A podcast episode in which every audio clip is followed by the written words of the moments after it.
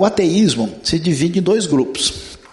No ateísmo propriamente dito, com estruturas de pensamento conhecidas no Ocidente como o existencialismo do tipo ateu, positivismo lógico, o marxismo, o fascismo. A gente não está querendo julgar ninguém, estou falando dos escritos de Marx. Marx diz, se dizia ateu, né? assim como a proposta de pensamento fascista também tem essa ideia. O chamado humanismo ateu e o budismo, pouca gente imagina isso, é uma postura de fé essencialmente ateísta. O budismo não conta com realidade de divindades. No panteísmo, a gente tem o panteísmo que vem do oriental, né, que tem a sua origem maior no pensamento indiano clássico, que deu origem ao taoísmo, hinduísmo e ao budismo. O budismo ele ele concentra uma tendência panteísta junto com a ateísta que a gente vai mencionar. No mundo ocidental, a gente tem a tradição uh, espírita, pensamento de Hegel, Henri Bergson, Alfred North Whitehead, movimento New Age são de perfil panteísta, o jeito de entender a realidade. No mundo teísta, tivemos uma pequena divisão de alguns filósofos deístas que dizem que Deus existe, criou tudo, deu corda e foi passear, abandonou e não mexe mais em nada, aposentou. Né? Entrou na, na, na nova reforma da Previdência, então ele não está aí mais. Na tradição monoteísta você tem judaísmo, cristianismo, islamismo e a tradição ortodoxa, católica e protestante com os diversos grupos diferentes. Então vamos tentar entender como é que as coisas se caminham. Vamos lá, rapidamente aí. Mais um toquinho até aparecer o slide completo. A gente começa com a perspectiva que existe no hinduísmo. Hinduísmo com as derivações. O hinduísmo é a religião predominante do continente indiano. A Índia, a gente fala que é um país, mas na verdade é um mundo. Né? Tem mais de 800 eh, grupos étnicos distintos em termos de línguas e dialetos. Então, qual que é a ideia? Tudo é um e tudo é Deus. Ou seja, a, a toda a realidade à nossa volta é divinizada. No hinduísmo, oficialmente, existem várias divindades. Ele é politeísta. Mas a ideia fundamental é que tudo é divino. Esse é um elemento essencial. Uh, o ser humano, portanto, é um ser divino. E o propósito da vida é a pessoa descobrir e reconhecer internamente essa dita natureza divina que há na pessoa.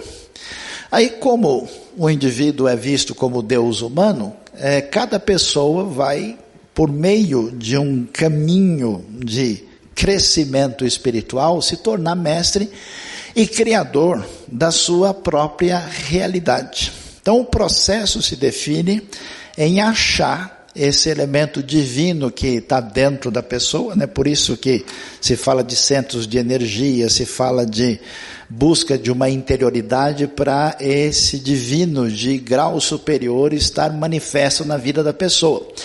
Por isso, a postura indiana, isso é uma novidade para muita gente, ela se baseia essencialmente na reencarnação, no hinduísmo. E qual é a ideia da reencarnação? Você né, deixa, porque o corpo é uma parte inferior, negativa, o espírito é superior, e o espírito sai, né, a pessoa morre e volta para uma outra reencarnação numa espécie de ciclo evolutivo. Quando uma pessoa vem para essa vida e está sofrendo, é que ele tem um débito da vida anterior, ele tem um karma acumulado. Por exemplo, na Índia, a coisa mais difícil, dentro da visão hinduísta, que na Índia tem grupos cristãos, tem grupos islâmicos, especialmente na parte norte do país, também tem minoria budista, ah, é que se você nasce numa casta inferior, você não deve subir de casta, porque você está dentro de um ciclo de reencarnação que tem a ver com esse seu processo de evolução espiritual. Portanto, cada realidade, a realidade social é determinada pela visão uh, religiosa e define a realidade. Quer ver que novidade que você nunca poderia imaginar? No espiritismo uh, brasileiro, você tem doutrina de reencarnação particularmente no, no kardecismo. E o kardecismo, na verdade, se alimentou dessa influência do hinduísmo, porque no, na herança africana propriamente dita, não tem ideia de reencarnação. A matriz original de Umbanda trabalha com outra ideia que não é essa. Então a gente não imagina, né? Mas a ideia de reencarnação veio da Europa, veio da França, com eh, né, o famoso Allan Kardec, Allan Kardec, Leon Hippolyte Denis Rivail, né, que teve inspiração indiana e fez um pouco de mescla de filosofia positivista europeia com elementos da espiritualidade hindu e elementos da caridade cristã e fez um, vamos dizer, uma estrutura de pensamento brasileira. Então esse tipo de ideia faz parte dessa visão panteísta que não separa o divino do humano e que pretende elevar o divino a partir desse processo para chegar num dito nível superior. É uma visão bem diferente da tradição cristã. Vamos lá. E aí é importante, já que se pensa assim, ah, você vai conversar com quase qualquer grupo religioso do mundo, todo mundo diz que Jesus é o máximo. Só que a maneira como se entende Jesus é bem diferente. Então, por exemplo, na tradição hindu, Jesus é visto como Cristo por dentro e não o Cristo da história. Então, Cristo é uma espécie de elemento espiritual profundo que estava dentro da pessoa de Jesus. O Jesus, pessoa propriamente dito, não importa tanto, tem que achar o Cristo que está dentro dele e também o que está dentro de você. Cristo denota apenas essa consciência divina que foi manifestada em Jesus. Ou seja, na visão indiana, diferente do ensino neotestamentário, na proposta hinduísta, a ideia é que Cristo é um indivíduo muito evoluído na direção do divino. O que pensamos sobre Cristo é sem dúvida muito importante para o hindu instruído. Como é que fica? Jesus é uma ilustração suprema do crescimento das origens humanas ao destino divino. Jesus é um místico, o revelador das profundezas dentro de nós mesmos, conforme Sarvepali Radha Krishna. Aí você entende como é que se pensa sobre o assunto. Vamos adiante. Dentro, eh, é interessante a gente não imagina isso, né? Quando você pensa em budismo, você lembra do quê? Da China, do Japão, mas o budismo também começou na Índia.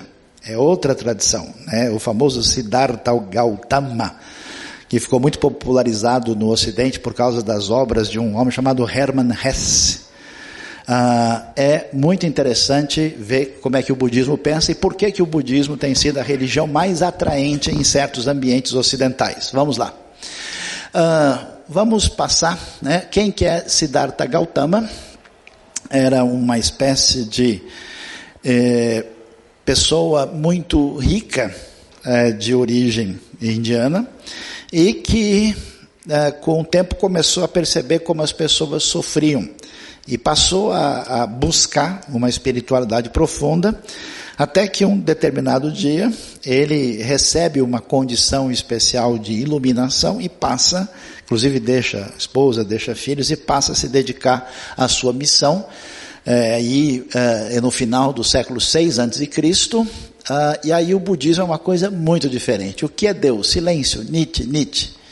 Quem é você? Um Deus? Não. Um anjo? Não. Um santo? Não. Sou iluminado. Buda do sânscrito, acordar e saber. Sânscrito é a língua mais antiga da Índia, uma das línguas mais importantes da tradição indo-europeia e que tem relação com as línguas da Europa no tempo mais antigo. Vamos entender um pouquinho mais do budismo. Vamos lá.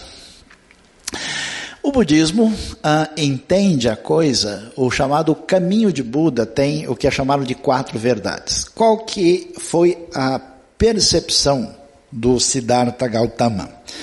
Ele viu o seguinte: as pessoas vivem sofrendo, a experiência da dor está sempre disponível e as pessoas estão em sofrimento. Portanto, o grande problema da experiência é a dor, o sofrimento. O sofrimento é resultado do quê? Por que, que a gente tem frustração? Porque a gente quer, a gente deseja. Se a pessoa não desejar nada, ele não tem decepção. Se ele não tem nenhum anseio, não tem como ele ficar frustrado. Então ele diz que a raiz do sofrimento, que é a experiência complicada, né, que se opõe a uma consciência elevada de espiritualidade, está ligada com isso. Então, como é que se resolve a vida? É preciso parar de sofrer. E se a gente para de sofrer, tem que fazer o quê? Eliminar o desejo. Ou seja, basta não querer não desejar que você não vai sofrer. Então a coisa é assim um tanto quanto simples, mas ela envolve um processo de uh, aniquilação de si mesmo, de busca de uma a elevação de uma ascese espiritual, existe um caminho né, chamado a vereda dos oito passos. O budismo é muito forte, especialmente no sudeste e nordeste da Ásia. Talvez o país mais budista mesmo eh, seja a Tailândia, que é oficialmente budista. Uh, outros países de muita expressão, Nepal, Butão, e claro, muita gente na China, no Japão. O Japão é uma coisa interessante porque a pessoa é budista e shintoísta ao mesmo tempo. E se, se der, ele também é cristão ao mesmo tempo e está tudo certo. Né? No Japão parece uma coisa meio brasileira, assim, tá tudo, falou em Deus, tô, nós estamos no junto, né? Uh, e também existe muitos budistas uh, também na Coreia uh, e em outros países da região, especialmente ali no sudeste. Então esse é o caminho ah, e portanto você percebe que o budismo não conta como nenhuma ideia de buscar uma divindade. Você resolve a parada eh, desenvolvendo um método de superação da sua relação com o sofrimento. Vamos adiante. Ah, mais um toquinho aí. Mais, volta lá. Acho que volta lá pouquinho. Mais um. Ó, tá vendo isso aí? Ó? Isso aí é o, é o Dalai Lama recebendo um presente de aniversário, né? Parabéns. Ele fala, puxa, que legal, ganhei nada, exatamente o que eu queria, né? É, é uma brincadeira, mas é uma brincadeira que explica o, o que está envolvido nesse tipo de pensamento. Quer ver? Vamos lá a busca da eliminação da vontade, do desejo, aniquilação de si mesmo para alcançar o nirvana. Então, quer dizer, o budismo é uma expressão uh, religiosa, filosófica de uh, aniquilação dos próprios desejos, um caminho de superação do controle. Depois que a pessoa faz uma série de de exercícios nessa direção. Tem até umas, umas propagandas, uma muito interessante, que sai um carro super novo, de último lançamento, que todo mundo quer, e tem um grupo de monges assim, fazendo né, um monte de é, rituais, aí os caras param ver o carro e ninguém aguenta, então quer dizer, é muito focado exatamente nisso. Ah, olha só um, a, a, expressão que vem de um, um estudioso budista famoso no Japão, D.T. Suzuki, é, eu entro na água e não faço onda. Isso vocês vão entender já porque é tão significativo. A individualidade é ficção. Os indivíduos em si não existem, são apenas pontos de referência que não têm significado quando considerados isolados, separados dos outros. No mundo panteísta e no mundo budista, que mistura o panteísmo com um tipo de ateísmo, a realidade da vida envolve a desvalorização completa do indivíduo. Aliás, isso passa pela doutrina da reencarnação, porque na reencarnação quem é você? Uma metamorfose ambulante, em memória do Raul Seixas, né? Você não tem identidade. O seu rosto hoje é assim, na outra vida era outro. Você não tem uma identidade definida. Na Bíblia, até os cabelos da nossa cabeça estão contados. Em alguns casos é mais fácil, em outros não é tão simples, né? Ah, você é único. Você é uma pessoa sem igual. Deus ama cada pessoa individualmente, cada pessoa é feita especialmente à imagem e semelhança de Deus. Nesse ambiente, o que vale é o todo. O objetivo da espiritualidade é o indivíduo mergulhar até o desaparecimento do eu, para que ele faça parte do uno absoluto. É um tipo de pensamento paralelo que já existia na Grécia Antiga também, mas é um, um tipo de espiritualidade é onde a individualidade não tem significado. Não há muita base para o que a gente pode chamar de personalidade propriamente dita. Né? E até um negócio complicado, porque a consciência e a razão são elementos que atuam contra a espiritualidade. Vamos adiante, vamos lá. Olha lá, embora seja muito variável, o budismo é essencialmente ateísta nos seus ensinos, né? especialmente o budismo filosófico Theravada, que é bastante Nichiren Daishonin, que é mais assim usado pelo pessoal erudito e que teve muita influência nos ambientes uh, europeus uh, e americanos por causa do vazio deixado, especialmente no pós-guerra dos anos 60, em busca de outras espiritualidades. Lembro dos Beatles, né, que tinha lá o Maharaj, e tinha aquele pessoal que começou a romantizar a espiritualidade que vinha tanto do hinduísmo como do budismo. E aí, uh, por outro lado, o budismo diviniza a experiência da iluminação. O Buda é o iluminado, ele encarna a experiência da transcendência. Então, o um negócio é assim. O budista, muito elevado estudioso, como é que ele pensa? Ele pensa nas ideias filosóficas abstratas distantes. O budista povão, ah, não tem dúvida, ele vai esfregar a barriga do Buda para ver se dá sorte. Ele vai venerar o Buda, ele vai tratar na prática como uma espécie de divindade. É, ele vai ter uma relação, porque o Buda é um indivíduo diferenciado. Então você tem especialmente na Ásia, estátuas gigantescas. Eu, tá, eu fui no Japão, visitei o Buda de Kamakura, por exemplo, um negócio, uma estátua gigantesca. E você tem isso. Eu visitei Bangkok, na Tailândia, é um negócio impressionante. O tamanho dos templos, a expressão e o papel do budismo dentro da sociedade. Vamos lá. E aí, para a gente entender um pouquinho mais, olha lá, o budismo também entende Jesus de maneira favorável. Mas como? Um Jesus adaptado para a visão budista, diferente do ensino do Novo Testamento. Quem é Jesus? Jesus é só um dos iluminados. Ele é um tipo de Buda. O budismo pode aceitar Jesus como um bodhisattva, entre outros. É, ele é um indivíduo, né? ele é um, como se diz no sânscrito antigo, um bhakti. Ele é um devoto, né? Uh, alguns reverenciam ou adoram o Buda. O Dalai Lama, uh, ele é considerado, particularmente no budismo tibetano, como o indivíduo iluminado acima. Então ele é reverenciado quase como divino, uh, assim, é, pela sua posição. E outros que alcançaram essa divindade. Mas o absoluto do budismo é a transcendência, e não uma pessoa.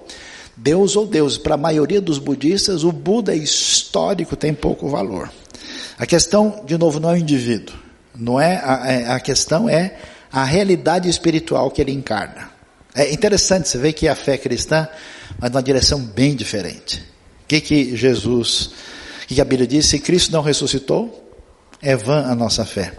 A realidade concreta no tempo e no espaço na história é valiosa no cristianismo. Na tradição hinduísta e budista, vale somente a parte espiritual. Já viu isso em algum lugar? Olá, meu amigo, você não sabia, né? É essa, essa realidade puramente espiritual não faz parte da maneira bíblica de pensar. Vamos lá.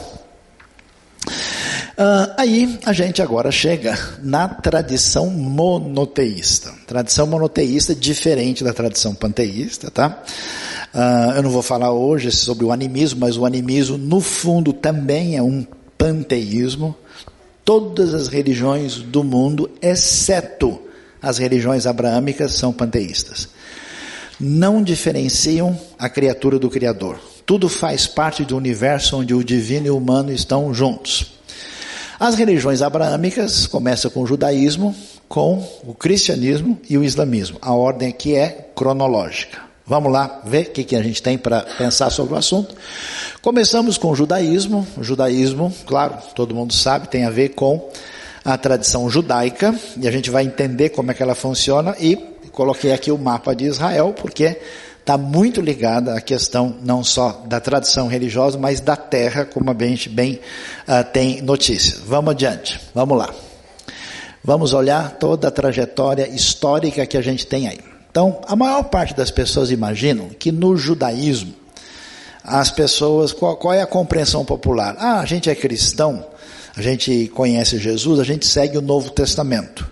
Os judeus, como não entendem Jesus como Messias, eles seguem o Velho Testamento. É isso? Não. O judaísmo tem uma maneira de ser muito mais complexa do que a gente imagina. O judaísmo, a gente tem a época bíblica, antes do exílio, por quê? Porque a sua Bíblia, o Velho Testamento, é a mesma Bíblia judaica. A pessoa me pergunta qual é a Bíblia dos judeus. Bom, a Bíblia dos judeus é a sua, tirando o Novo Testamento. É o chamado Tanar, né? É as mesmas histórias de Davi, de Salomão, de Esther, que você conhece, que eles aprendem. Então o judaísmo tem a sua origem na Bíblia, no Velho Testamento, E ele começa a mudar de figura na história e vai ter o que a gente chama de judaísmo da época greco-romana. Que época é essa? A partir do quarto, terceiro século antes de Cristo até a época de Jesus. Que tipo de grupos diferentes de judeus existem nesse momento e o que que eles estão pensando? Eles estão tentando definir o papel do povo dentro da terra, porque eles foram e, e chegaram ao lugar que é a terra prometida e agora eles estão em crise porque ela está sendo dominada pelos estrangeiros. Eles têm um templo, que é o templo onde Jesus vai. Lembra lá que ele expulsa os, os mercadores que estão usando do templo indevidamente? ah, onde existe um sacerdócio, quando as pessoas vão lá apresentar suas ofertas e sacrifícios pelos seus pecados, e nessa relação de culto. E nesse momento da história, o judeu já tem o que a gente pode dizer assim, a Bíblia, o Velho Testamento, com o foco principal na primeira parte da Bíblia, que é a lei, a Torá, os cinco livros. E havia grupos diferentes. Que grupos eram esses? Primeiro, os fariseus, que você conhece de ler o Novo Testamento. Os fariseus eram um tipo de pessoa muito religiosa, ah, muito preocupada com os detalhes da lei e que se chamavam a si mesmos de separados. E eles diziam o seguinte: o que importa na vida é estudar a Torá e seguir as suas regulamentações.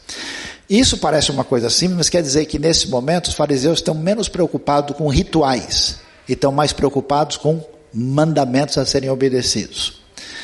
Os saduceus foi uma derivação que vem aí da época dos asmoneus, ah, o foco maior deles era dentro do templo. Eles que controlavam a situação lá dentro, eles que tinham o domínio da área sacerdotal. E a corrupção, nesse momento, entre os saduceus era muito forte por causa da relação com os romanos. Que sabe aquele negócio de misturar política com religião e ganhar vantagem com isso? Você nunca ouviu falar disso em lugar nenhum? Pois é, acontecia isso aí. E tinha um pessoal que disse, olha, a coisa está tão feia que sabe de uma coisa, não tem jeito. Então vamos largar tudo e vamos lá para o deserto jejuar e orar que a gente ganha mais. Esse pessoal, os judeus do deserto, a gente tem a famosa comunidade de Qumran, onde foram achar os manuscritos do Mar Morto, eles aguardavam o fim do mundo e eles fizeram o que? Voltaram as costas para o templo. E tinha o pessoal, que era o pessoal barra pesada, uh, que eram os zelotes. Entre eles havia um grupo chamado sicários. Esses caras andaram com punhais prontos para atacar quem ameaçasse a atitude nacionalista deles. Matavam romanos pelas costas com um punhal então era o pessoal assim, revolucionário, disposto, nada de novo debaixo do sol. Dá uma estudada na Bíblia, você vai perceber. E a discussão deles é preocupados com a terra e com o povo. E nesse momento surge, dentro do ambiente judaico, um rabino diferente chamado Jesus de Nazaré. Jesus de Nazaré é visto pelas pessoas como um rabino que ensina e que logo vai se apresentar como o Messias das profecias. E eles então começam a seguir. Os seguidores de Jesus, eles não se chamavam cristãos. Eles não eles nem sabiam. Não, Jesus nunca veio, ó, vinha aqui fundar uma religião nova, aí, deixa eu arrumar uma placa, fazer, abrir o CNPJ hoje. Não. Ele proclamou que ele era o Messias que chegou para o povo judeu e para todo o mundo e todas as nações, e depois é que vai nascer o, o rótulo oficial cristianismo, mas a princípio eles são discípulos deles fazem parte inicialmente de um grupo dentro da tradição judaica. Vamos adiante, vamos lá.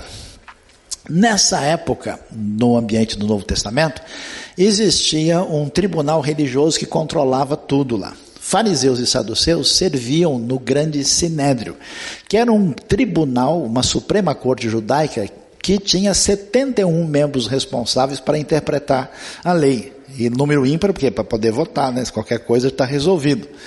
A maioria era de saduceus, mas o povo era gostava mais dos fariseus, que era mais próximo deles, o que equilibrava o sinédrio. E os saduceus, como a gente disse, estavam numa ligação direta com os romanos que garantiam privilégios para eles. Quando você vê questões envolvidas o julgamento de Jesus e outras coisas, a participação do sinédrio era fundamental. Era assim que se definiam as coisas, conforme a lei judaica. E aí? Vamos lá. E aí a gente vai e vê, né? Uma coisa interessante que ajuda a gente a entender o próprio ambiente do Novo Testamento. Os judeus no deserto, como em Qumran, eles rejeitaram ah, isso que é uma coisa importante. Presta atenção, pessoal. O pessoal diz: "Ah, mas em religião acontece isso, eu vi aquilo". Grande novidade. Se você ler a Bíblia, você vai ver essa deterioração da religião institucional em toda hora, em toda parte. Faz parte do ensino bíblico. Então, quando a coisa ficou muito ruim em Jerusalém, esse pessoal saiu fora. Eles criam que Jerusalém e o templo estavam corrompidos e diziam: oh, Deus vai destruir essa, essa, essa turma.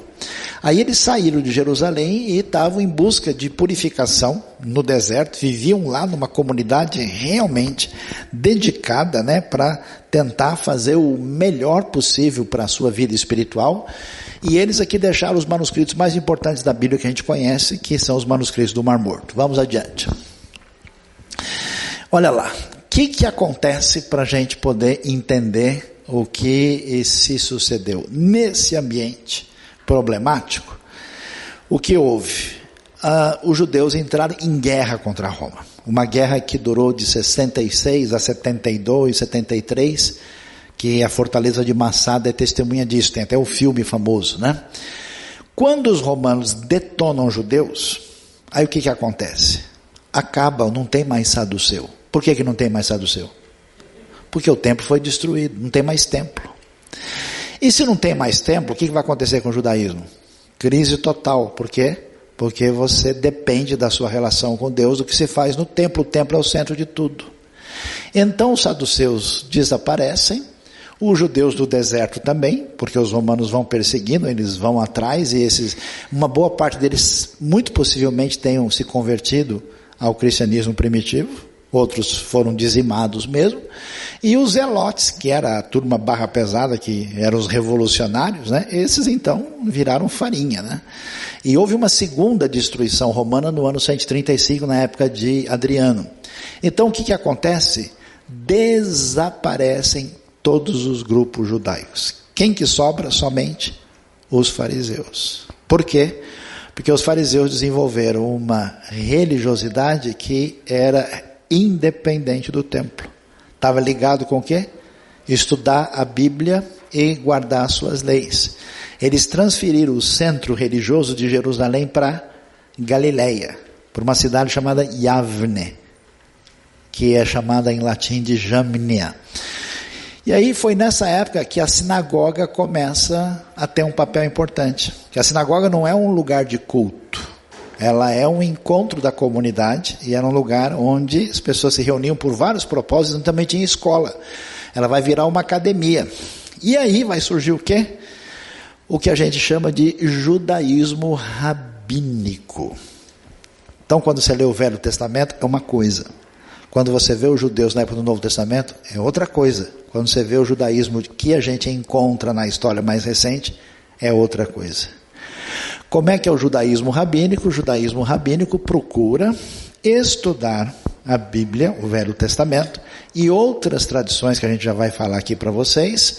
E ele hoje é basicamente dividido assim, ortodoxia, judaísmo de reforma e o dito conservador. Mas vamos para frente para a gente entender um pouquinho mais.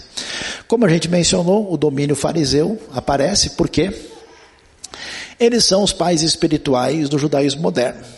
Eles criam que uma lei, olha só a novidade. Muita gente conversa, eu tenho amigos né, que conversam com, ah, o judeu falou para mim uma coisa, que Moisés, que Josué, ou que Davi disse isso, e eu nunca encontrei isso em lugar nenhum. Por que, que não encontrou? Porque não tem. Não está na Bíblia. Está onde? Numa lei oral. Que lei oral é essa? Eles acreditam, no judaísmo atual, que uma lei oral foi dada por Deus a Moisés no Sinai junto com a Torá. Então tem outra tem a Bíblia espelho, tem a conexão. Essa lei que começa com o farisaísmo, que é mantida no judaísmo rabínico hoje, uh, então tem uma preponderância chamada Torá BLP, a Torá oral. Ela é referência para tudo na vida. As leis da Torá eram dadas e estavam abertas à interpretação. E o que, que esses fariseus tentaram fazer? O que é que significa exatamente isso? A lei oral era a interpretação das leis dadas por Deus. O que isso de fato quer dizer Como é que eu vou praticar? Foi o esforço deles. Então vamos lá. Aí você vai ver que no judaísmo a gente tem uma série de escritos sagrados que começam com o Velho Testamento, que é chamado em hebraico de Tanakh. Por quê? Ta vem de T, da primeira letra Torá, que é a lei. A segunda, N, é Neviim, profetas, e Ketuvim, escritos. É assim que é dividido, não é igual a gente tem, né? A lei, históricos, poéticos, profetas, não divide assim, divide dessa maneira. E a ordem também dos livros é diferente. Quando se desenvolve a tradição farisaica e rabínica, eles começam a desenvolver outros escritos que são essa lei oral. Começa com a chamada Mishnah, que é o primeiro escrito mais antigo, que literalmente é a repetição é a lei oral. Depois tem a chamada Gemara, que quer dizer estudo, que é um comentário que os estudiosos rabinos fizeram da Mishnah. E o Talmud, que é a união disso, é instrução, tem as discussões rabínicas que envolvem leis, ética e história. Quer ver? Vamos mais na frente para a gente olhar direitinho. Olha aí, isso é uma página do Talmud. Tá vendo? Você tem a, a discussão sobre um tema, que, via de regra, é tirado da lei. Aí você tem ali naquela coluna Mishnah, que é a parte mais antiga, que é a chamada lei oral. A Gemara, que é o comentário dos rabinos em volta. E aí, tem algumas pessoas que são os top da história judaica. É tipo Lutero, Calvino deles. Né? Quem são? Então tem o famoso Rashi, que é um dos principais, né? ali o comentário dos alunos de Rashi, a tradição de Rashi ali. O do Rashi propriamente dita, que é direita. Ah, o Rav Nissim Gaon também é importante, é um lá da, da, do contexto ah, histórico valioso, e também referências ao principal pensador judaico religioso da história, chamado Moshe Ben Maimon, conhecido como Maimônides. Então, o que, que o judaísmo segue efetivamente? Isso, a tradição talmúdica. Essa é a referência. É, por que, que a pessoa faz isso? Faz isso porque a interpretação é essa. Vamos lá. Aí nós vamos ver que, em função do que acontece, os judeus vão ter uma história muito peculiar, né? eles vão se espalhar. Então você tem ali um resumo né, de como é que eles se desenvolvem na história, eles saem da terra de Israel. Nessa época, vão se espalhar pelo norte da África, vão passar pela região em volta aí no Oriente Médio, vão entrar na Europa, Portugal, Espanha, vão para vários países, Itália, França, ah, Inglaterra, Alemanha, depois, mais tarde, vão chegar na Europa Oriental, né, na, na parte o lugar onde eles conseguiram concentrar um número maior foi na Polônia, e por isso que na Polônia aconteceu o maior desastre na época do Holocausto, né? e também uma tradição forte na época do Império Otomano, e depois para as Américas, nos tempos mais recentes. É, essa tradição faz com que a gente tenha diversos tipos diferentes de tradições judaicas, porque são judeus de tempo diferente, em culturas diferentes. Então tem judeu da Ucrânia, judeu da África, da Etiópia, judeu do Iêmen, judeu americano e judeu português, espanhol. Eles são muito distintos por uma série de razões. Vamos lá. E aí, o judaísmo tem um impacto muito grande pelas duas coisas que acontecem no século XX. Um é o fenômeno do Holocausto, né, que foi a, a, o genocídio nazista que matou a 6 milhões de judeus, entre tantas outras atrocidades, e uh, logo depois o surgimento do Estado de Israel, que produz toda uma discussão enorme na tradição judaica sobre o sentido disso para a realidade de hoje, para a própria realidade uh, do judaísmo. Vamos lá. Aí, como é que funciona o judaísmo? Veja bem para a gente entender. Toda a discussão no mundo judaico é o seguinte: Deus tem uma vontade. Essa vontade está onde? Na lei que ele revelou. E essa lei precisa ser cumprida. De que jeito? Do jeito exatamente que ele definiu. O judaísmo ortodoxo diz: não é para perguntar, não é para discutir, é para fazer. E quem sabe como vai fazer é exatamente a tradição rabínica que, teoricamente, interpretou certo. Por que, que o judeu não pode comer cheeseburger? O judeu religioso. Porque está escrito que não pode misturar, cozinhar o cabrito no leite da cabra que é mãe dele. Está escrito isso. Não está dizendo que não pode comer cheeseburger. A tradição rabínica entendeu que isso quer dizer que não pode misturar carne com leite na hora da gente comer. E que bife é parmegiana, nada disso, está fora. Nada de hambúrguer com queijo, né? E, consequentemente, essa é a definição da chamada comida kasher. Não é exatamente o que está na Bíblia. A gente nem tem como saber diretamente no texto se esse, se esse, se esse versículo está preocupado com alimentação. Mas a tradição judaica entendeu assim, e quem é seguidor ortodoxo obedece. Então o objetivo é a lei, porque a lei tem quantos? 613 mandamentos. Mas há uma crise muito grande. Qual é a crise? Muitos mandamentos têm a ver com o culto, com o templo. E como não tem templo, eles aguardam intensamente a chegada da era messiânica, quando a vontade divina vai ser satisfeita. Vamos lá. Como acontece nas outras religiões, os judeus também têm um monte de grupos. O judeu parece batista, onde tem dois judeus reunidos, tem sete opiniões diferentes. Se tiver um advogado, são dez. Né? Então, olha lá, o judaísmo hoje, você tem, por exemplo, o pessoal ah, que tem uma origem no judaísmo não são propriamente aceitos como judeus, são os samaritanos, mas os samaritanos têm a seguinte teologia: o Velho Testamento não tem valor, só a Torá vale. Só os cinco primeiros livros. De Josué em diante está fora. Então o samaritano misturou elementos judaicos com outros grupos. É um grupo pequeno que existe até hoje, mas eles têm o seu próprio jeito de pensar. Uma coisa interessante é que eles fazem sacrifício do jeito que se fazia nos tempos da Bíblia. Quando tem as festas, é uma coisa muito, porque a lei diz para fazer assim. Os caraítas, que é um grupo muito pequeno, 0,2% do judaísmo, e eles não aceitam a lei oral não aceita esse negócio, é só, só a lei que está na Bíblia. A ortodoxia, é que claro, a, a, fonte maior é a lei escrita por Deus, mas que dividiu em grupos, como a ortodoxo mais moderno, os grupos racídicos, que são mais a cara desse homem que está aí, e a ortodoxia que estuda em, digamos assim, seminários judaicos, né, chamada de, de, que segue o movimento de yeshivas. Né? Aí tem um, um, um outro judaísmo menos exigente, apesar de ser chamado de conservador, que acredita na lei inspirada por Deus, a lei deve ser observada, mas eles tentam ser reconstrucionistas, voltando para aquilo que eles acham que seria o elemento mais essencial. Existe o chamado judaísmo de reforma, ah, onde eles dizem o seguinte: esse negócio de seguir a lei, bobagem. Não importa a lei, o que importa é o princípio por trás dela. Então, assim, por que, que o judeu religioso tem o cabelinho pendurado aqui? Qual é a razão? Que a lei diz: não corte o cabelo nos cantos da cabeça. Isso chama-se o que? Peiote. O cara não quer nem saber, ele não corta. Mas e aí? O que, que um reformista vai dizer? Mas isso é bobagem.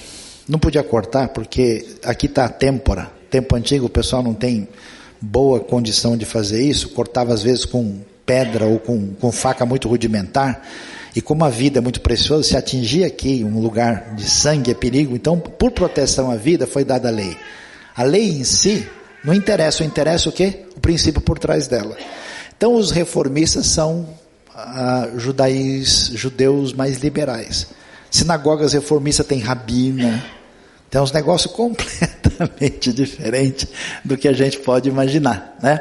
Aí tem um grupo de judeus etíopes que tem a sua própria característica, o Beta Israel, né? especialmente os chamados falachas, né? E aqui é interessante eu botei porque eles colocam o judaísmo messiânico que é chamado heterodoxo. Por quê? São judeus que permanecem judeus, que vivem como judeus culturalmente, mas eles acreditam que Jesus é o Messias. Se falar para ele, você é cristão? Não, não sou cristão. Porque cristão é uma pessoa que segue uma tradição que se desenvolveu na Europa, que tem uma série de costumes.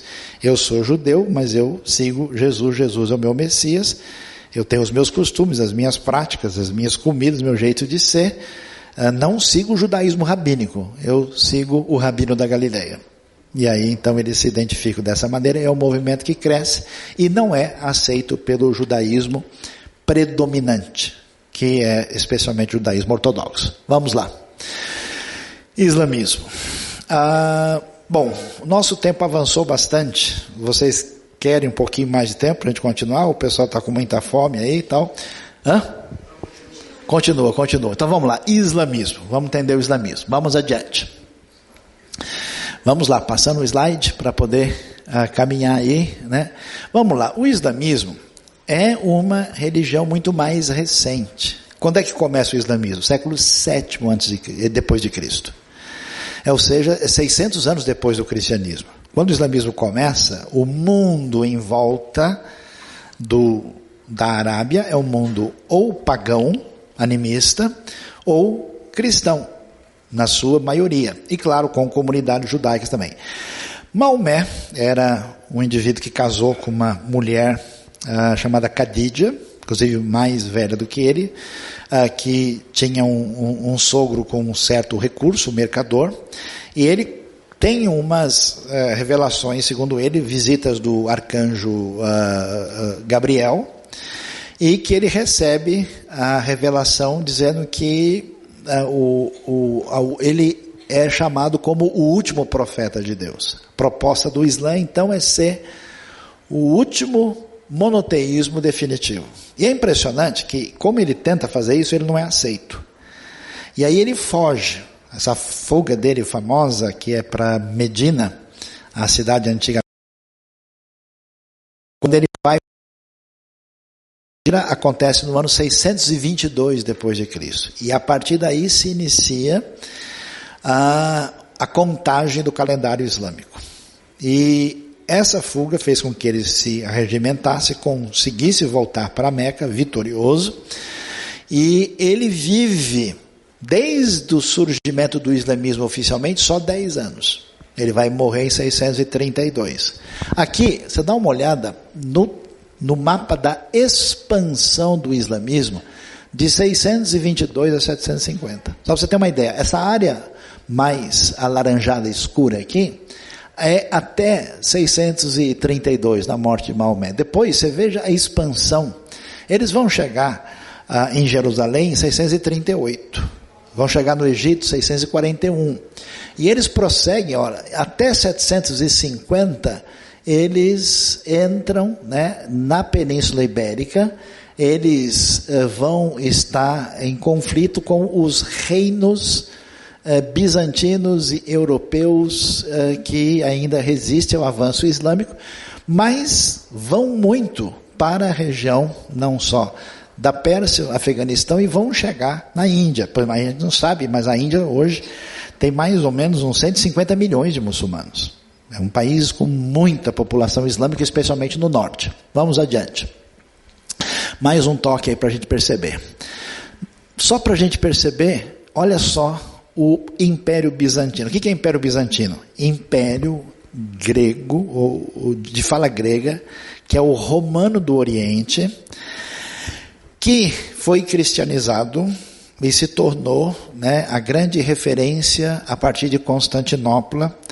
Quando chega no auge do império, olha lá, no ano 565, no auge do reinado de Justiniano, olha o tamanho do Império Bizantino. O islamismo surge quando? 622. Dá uma olhada aí. Uh, um pouco tempo depois, um século depois, olha o domínio do Islã e como o Império Bizantino foi, em grande parte, engolido e está ali totalmente fechado sob a influência do islamismo. Vamos em frente. Aqui dá para a gente ter uma ideia. Por exemplo, tem uma ideia muito errada, né? Todo mundo relaciona o islamismo com o povo árabe, mas não é assim. Só 15% dos muçulmanos do mundo são árabes. A maioria absoluta dos muçulmanos não são árabes.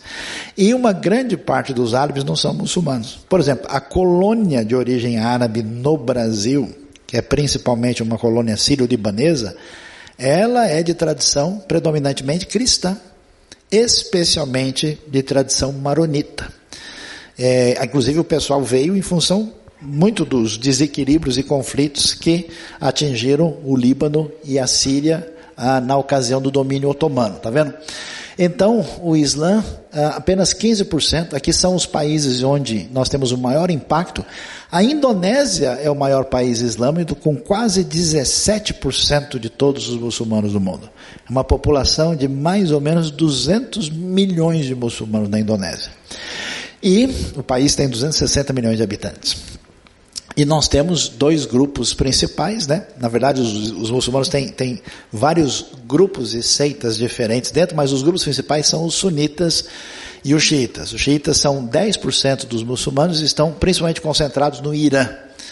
Mas os sunitas, é, que desenvolvem a tradição predominante, tem uma discussão se tinha que passar, que o Maomé morre sem deixar descendente homem, se a coisa tinha que passar pela família dele ou pelos califas que tomaram poder, e então há uma divisão forte entre os dois grupos. Vamos adiante.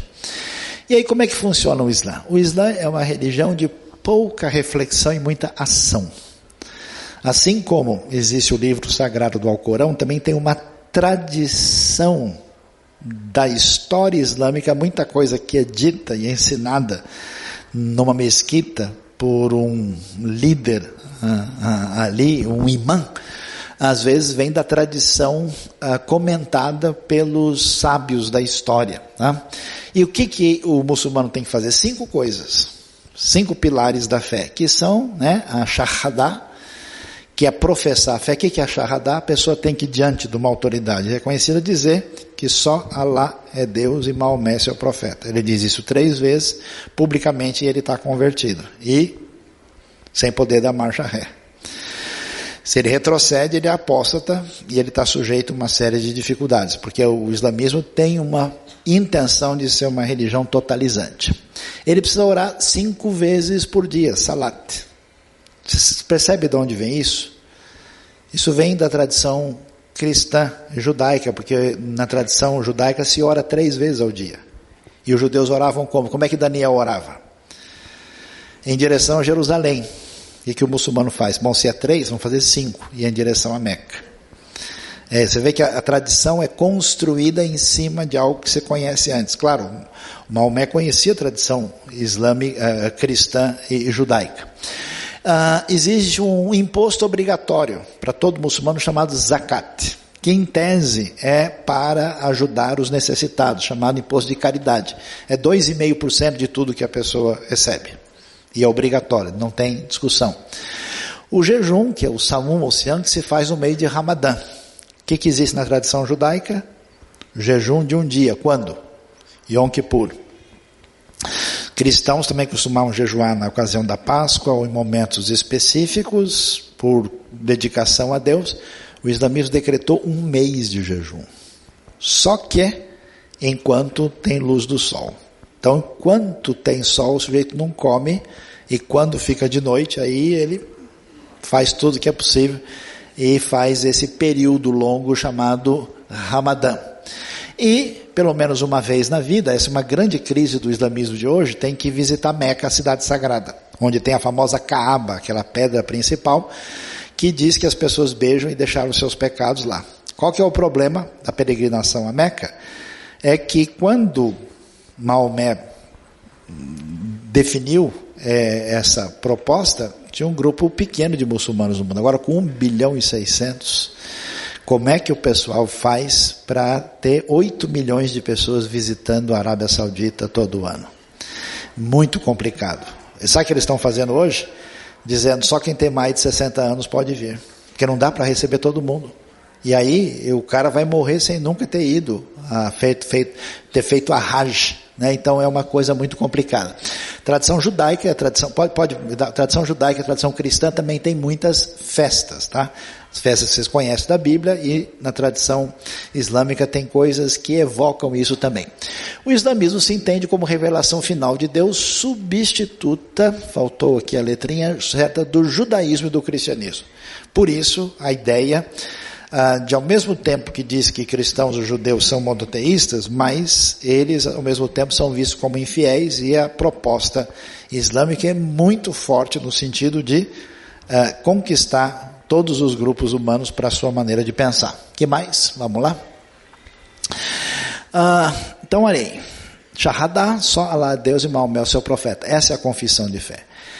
Qual é a grande questão no islamismo? No islamismo, Deus não oferece nem aliança nem amizade aos seres humanos, que aliás nem são criados à sua imagem segundo as tradições aí ligadas ao Corão.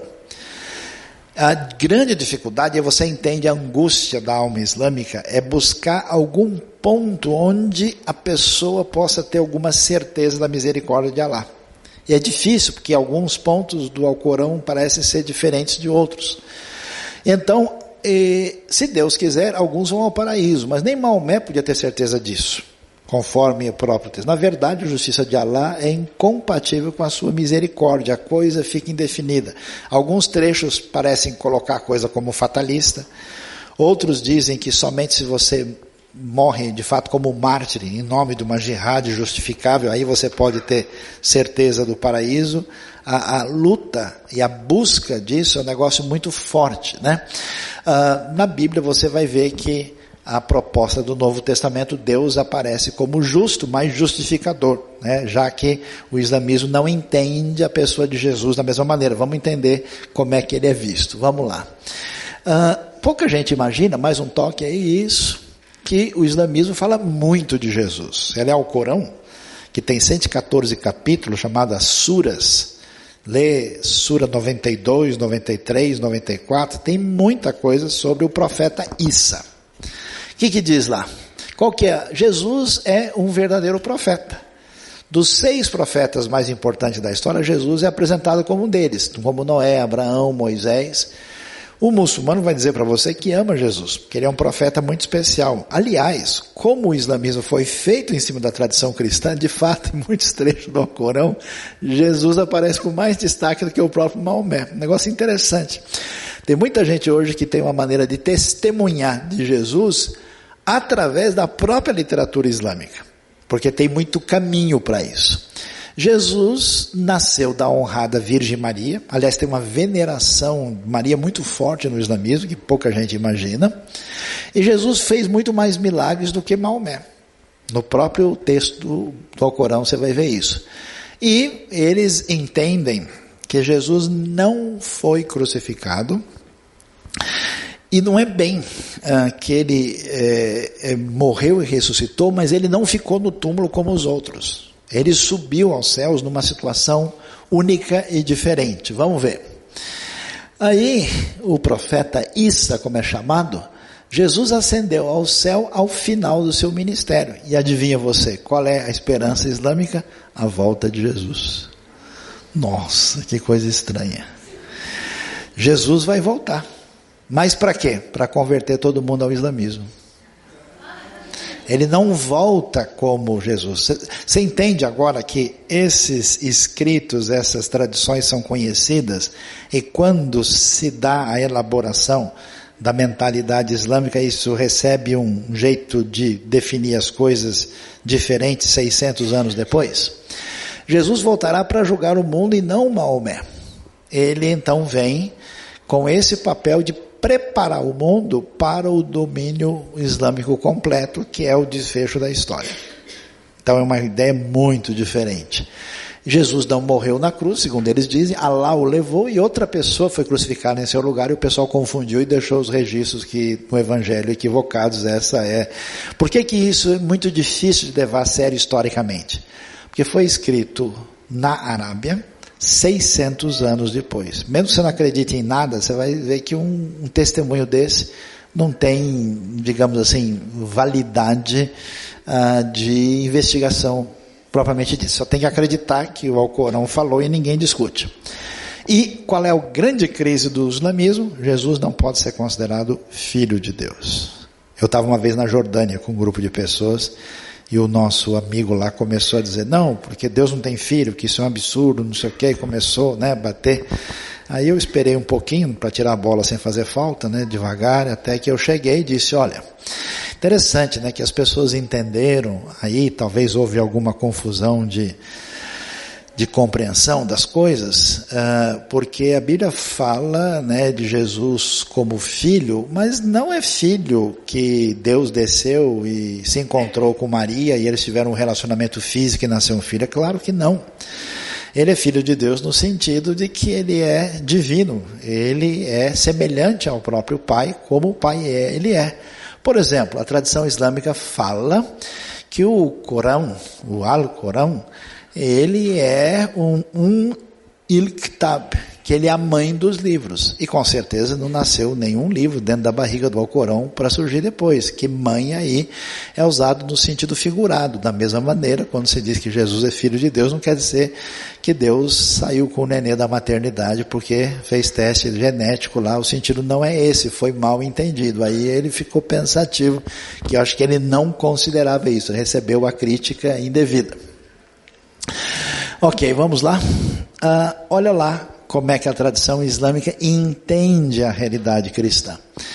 Uh, a Sura 5, 72 73, uh, blasfemam os que dizem Deus é Cristo, filho de Maria, mas Cristo disse, ó filhos de Israel, adorem a Deus, meu Senhor e vosso Senhor, aqueles que acrescentam outros deuses além de Deus, Deus lhes proibirá o jardim e fogo será sua morada, não haverá ninguém para auxiliar os malfeitores.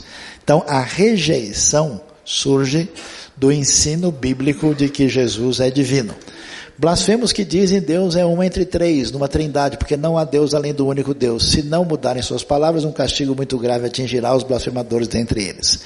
A ideia é, é isso vem do propriamente do Alcorão. Esse Yusuf Ali é um grande erudito de uma universidade do Cairo, no Egito, que fez uma tradução que é considerada recomendável Inclusive ele tem um Alcorão com comentários, não tem né, a Bíblia anotada, tem o Alcorão anotado também, né? Vamos lá. Cristianismo. É muita coisa, acho que não vai dar para a gente caminhar. Que horas nós temos aí? Já foi muito tempo, né? É, é? 10 para uma, muito, muito tempo a gente não, não tem condição, porque nós temos aí mais ou menos mais uns 20, 30 slides de cristianismo, contando toda. Eu vou dar um pequeno resumo aqui. E aí depois a gente marca um segundo momento para pensar sobre isso. Você tem o que a gente chama de uma tradição cristã original, e essa tradição cresce espontaneamente né, pela expansão do evangelho ah, aí no início da igreja primitiva.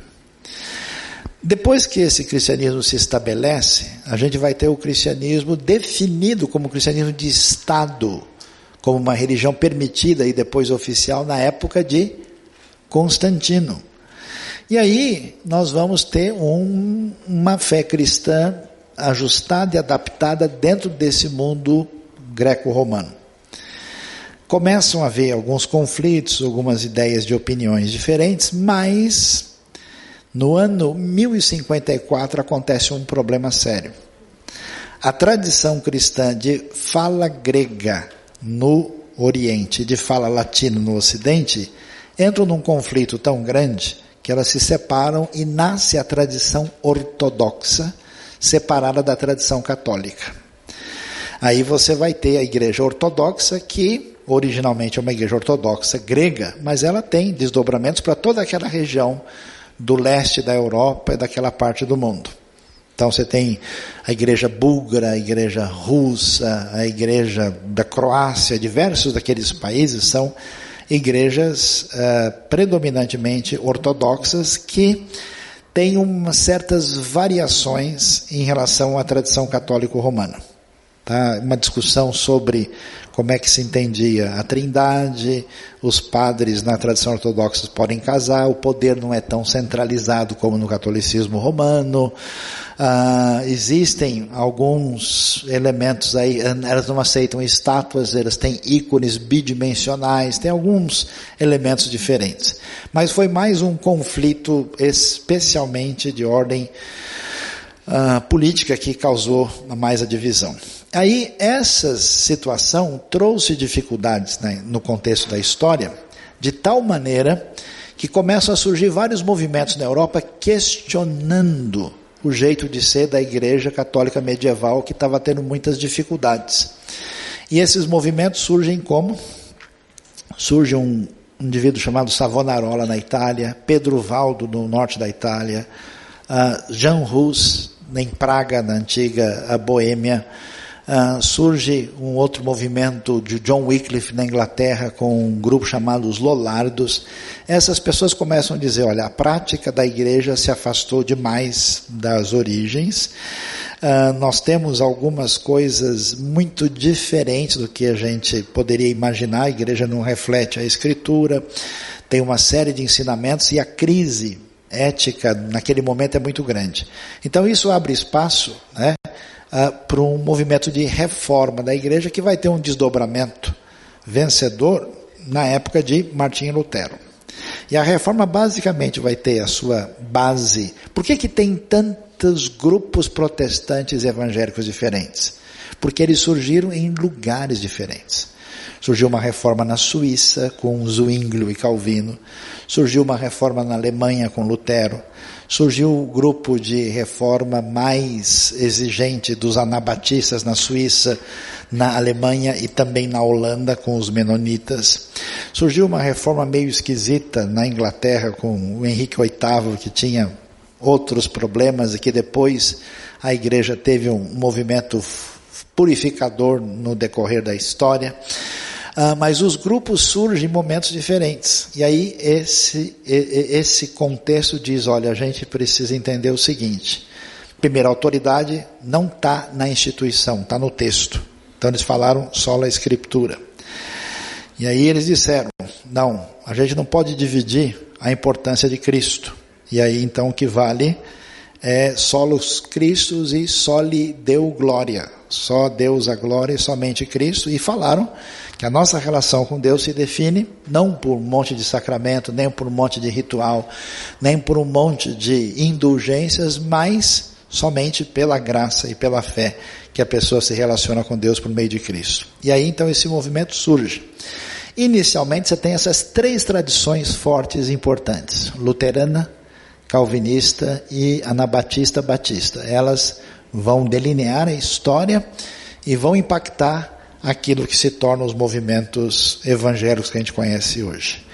Não dá para falar hoje, mas mais tarde surge, uns 150, 200 anos depois, o movimento metodista na Inglaterra, muito importante, que era um movimento de busca de espiritualidade e de apoio a pessoas que viviam em condições sociais muito difíceis, e também um movimento ah, de santificação e mais tarde surge o movimento pentecostal, que é um movimento ligado à importância uh, do Espírito Santo na vida da comunidade. Esse movimento surge em 1901 e se espalha pelo mundo. No Brasil teve impacto significativo. E mais recentemente, em 1977, começa um negócio diferente, um movimento neopentecostal. E aí a gente tem coisas realmente muito diferentes, né? Igrejas do tipo mundial do poder de Deus, universal do reino de Deus, tem um perfil peculiar, diferente e trabalham com um tipo de proposta de espiritualidade eclesiástica que não tem a concordância nem dos pentecostais históricos e nem das igrejas tradicionais. O movimento acabou valorizando o ritual acima da palavra e tendo uma espécie de espiritualidade que merece uma série de pontos de interrogação. Ok? Então, por hoje é só.